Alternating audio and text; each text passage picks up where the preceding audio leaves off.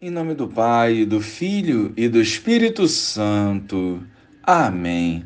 Bom dia, Jesus. De coração aberto, queremos acolher a tua palavra e produzir frutos através de uma entrega sincera à vontade do Pai. Sacia-nos com a tua presença e nos auxilie na vivência da santidade. Amém. Naquele tempo, os discípulos de João aproximaram-se de Jesus e perguntaram: Por que razão nós e os fariseus praticamos jejuns, mas os teus discípulos não? Disse-lhe Jesus: Por acaso os amigos do noivo podem estar de luto enquanto o noivo está com eles? Dias virão em que o noivo será tirado do meio deles. Então, sim, eles jejuarão. Louvado seja o nosso Senhor Jesus Cristo para sempre seja louvado. Jesus se apresenta como noivo e convida a todos a viverem esta festa sublime.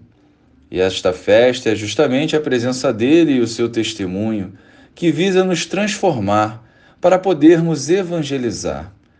Jesus é a expressão viva do amor de Deus, e nós temos a missão de irradiar esse amor por onde nós andarmos. É preciso estar em comunhão com Ele para sermos eficazes em nossa evangelização. A resposta de Jesus no Evangelho de hoje não desvaloriza nem anula a prática do jejum. Pelo contrário, o jejum nos fortalece para a vivência plena da fé.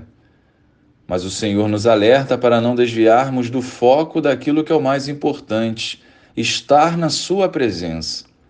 Ao nosso alcance temos a palavra de Deus, a oração, a confissão e a Eucaristia, que nos permitem experimentar dessa presença que restaura e fortalece, que nos cura e renova, para melhor vivermos a vontade de Deus.